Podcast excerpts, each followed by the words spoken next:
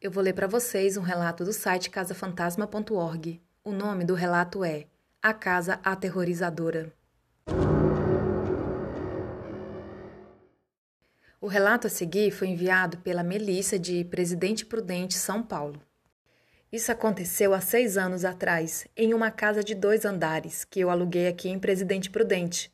O preço era ótimo e eu me senti com sorte por ter encontrado a casa com esse preço.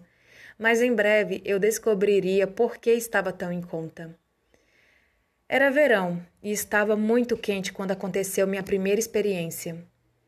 Eu tinha chegado em casa com uma amiga depois de ter jantado fora. Nós subimos a escada e vimos uma névoa esbranquiçada no meu quarto. Nós entramos e o quarto estava gelado. Ficamos lá de queixo caído quando a névoa desapareceu do nada. Nos próximos dias, eu podia ouvir uma batida constante na escada, como se tivesse alguém subindo e descendo. Mas quando eu ia ver, não tinha ninguém e a TV do meu quarto começou a ligar no meio da noite, quase que toda noite. A minha irmã estava morando comigo.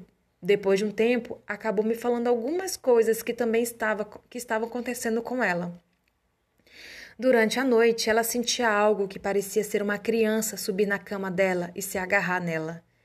Isso não a assustava, mas as experiências que eu estava tendo eram um pouco mais violentas depois de um tempo, minha irmã acabou se mudando e eu morei sozinha por um tempo.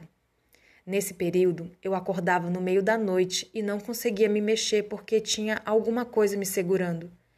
Eu decidi achar alguém para morar comigo. O preço do aluguel ainda estava baixo e eu morava em uma área bem, vis bem visada. Então não foi difícil achar alguém que quisesse dividir a casa comigo. Uma colega de trabalho veio morar lá, mas não ficou por muito tempo. Uma noite, em torno de nove horas da noite, a polícia apareceu lá em casa. Um vizinho ligou porque tinha visto um homem com roupas estranhas deitado no telhado com a cabeça pendurada na beirada, olhando pela janela. Aparentemente, o homem simplesmente desapareceu quando a polícia chegou. Algumas noites depois, o meu vizinho viu a mesma coisa e gritou para o homem pela janela. Ele falou que o homem se levantou devagar, começou a andar até a beirada e desapareceu no ar. Logo após isso, toda madrugada, lá pelas três horas da manhã, dava para ouvir barulho de gente andando pelo telhado, pisando bem forte mesmo. Uma noite eu encontrei a minha amiga com os nervos à flor da pele. Eu acordei com ela berrando o mais forte que podia. Ela tinha visto uma figura escura na porta do quarto dela. Quando o namorado dela, é, quando o namorado dela, que estava passando a noite lá, levantou e acendeu a luz, não tinha mais ninguém, mas onde ele tinha ficado em pé, uma enorme mancha escura no chão, que não estava lá antes. Não adiantava o quanto limpássemos ela, a mancha sempre voltava depois de um tempo. Ela acabou se mudando depois disso.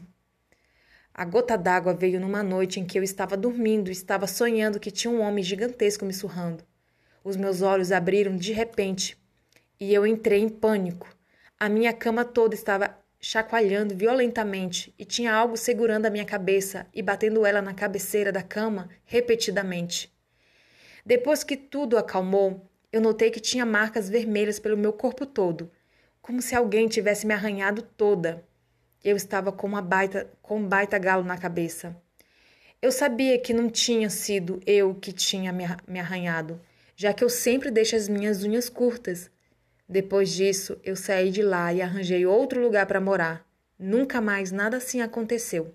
Aconteceu comigo. Às vezes eu passo em frente da casa só para ver como que ela está, e sempre tem uma placa de aluga-se na frente. É, eu imagino por que será.